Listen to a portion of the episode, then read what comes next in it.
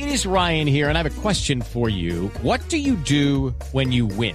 Like, are you a fist pumper? a woohooer, a hand clapper, a high fiver. I kind of like the high five, but if you want to hone in on those winning moves, check out Chumba Casino. At ChumbaCasino.com, choose from hundreds of social casino style games for your chance to redeem serious cash prizes. There are new game releases weekly, plus free daily bonuses. So don't wait. Start having the most fun ever at ChumbaCasino.com. No purchase necessary. BGW. Void were prohibited by law. See terms and conditions. 18 plus.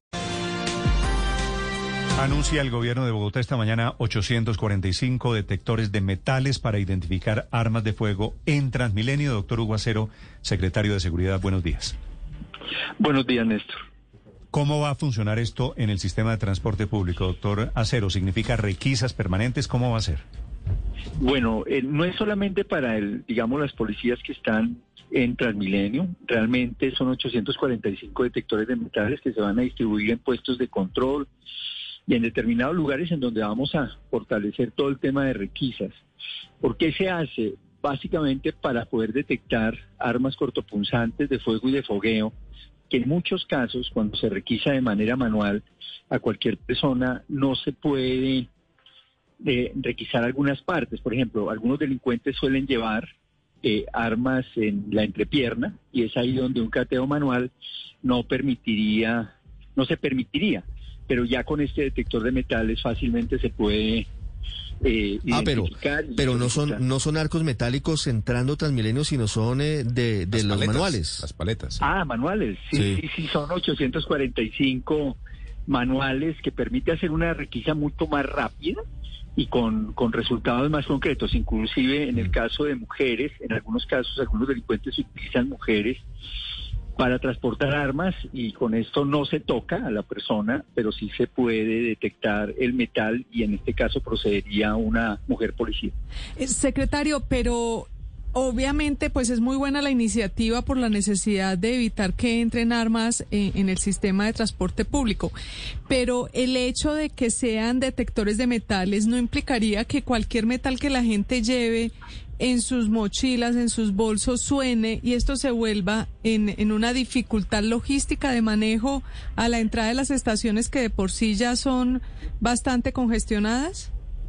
No es un cateo como suele suceder con cualquier riqueza de manera de manera rápida.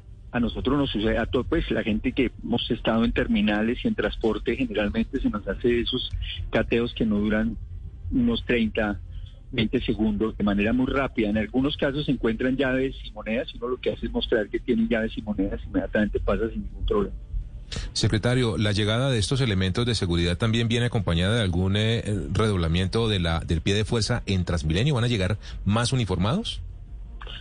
Ya se ha tenido un incremento, digamos, de policías en el caso de Transmilenio, tanto a comienzos del año pasado como a finales, tuvimos 128 policías más que están prestando servicios en Transmilenio. La verdad es que hay, ha habido un trabajo muy, muy bien desarrollado conjuntamente con Transmilenio y ahí involucra a la vigilancia privada, que son cerca de 1.300 vigilantes privados que tiene el sistema, que están para la operación, y con quienes ya se está trabajando de manera coordinada, como también cerca de 500 mediadores que son como gestores de convivencia al interior del sistema. Ahí hemos creado un frente local de seguridad de trabajo conjunto con policía. Solamente en este año, en este año, hemos decomisado más de 4.200 armas cortopunzantes en Transmilenio comparado con el mismo periodo del año anterior.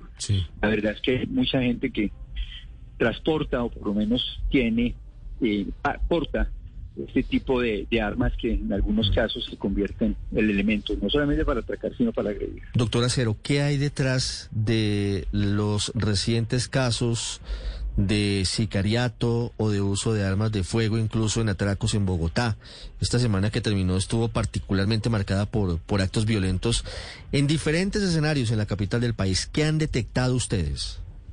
Bueno, ahí, ahí digamos, se nos presentaron eh, cinco homicidios.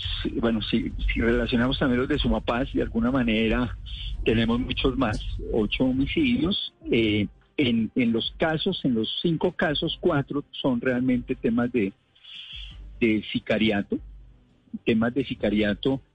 Eh, el del Esmeraldero, pues ya, digamos, tiene una línea de investigación que la propia policía ha venido trabajando. Ahí no se dio ninguna no se dio ninguna recompensa, no se ofreció ninguna recompensa en la medida en que tiene unos avances importantes de investigación. En el caso de, de San Andresito sí se ofrece recompensa, pero se va por un muy buen camino de acuerdo con la información que se ha recogido, no solamente de personas cercanas, sino también de comerciantes de San Andresito. Mm.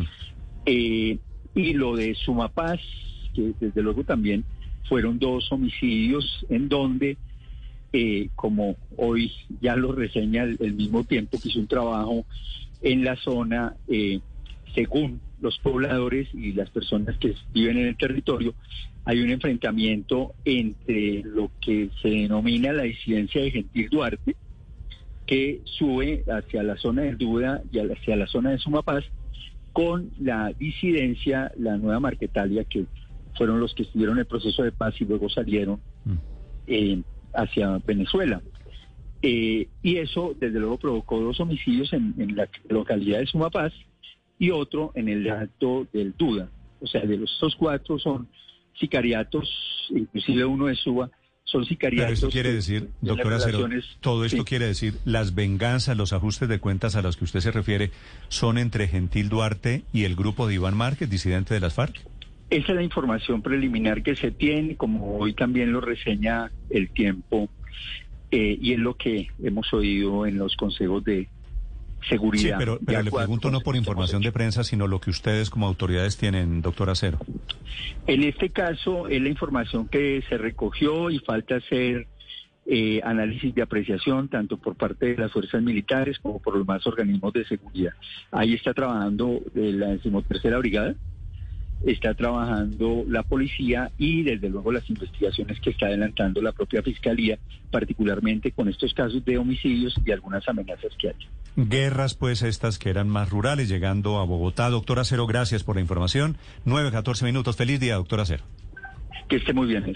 Hello, it is Ryan, and we could all use an extra bright spot in our day, couldn't we? Just to make up for things like sitting in traffic, doing the dishes, counting your steps, you know, all the mundane stuff. That is why I'm such a big fan of Chumba Casino. Chumba Casino has all your favorite social casino style games that you can play for free anytime, anywhere with daily bonuses. That should brighten your day a little. Actually, a lot. So sign up now at chumbacasino.com. That's chumbacasino.com. No purchase necessary. Group. Void were prohibited by law. See terms and conditions. 18 plus.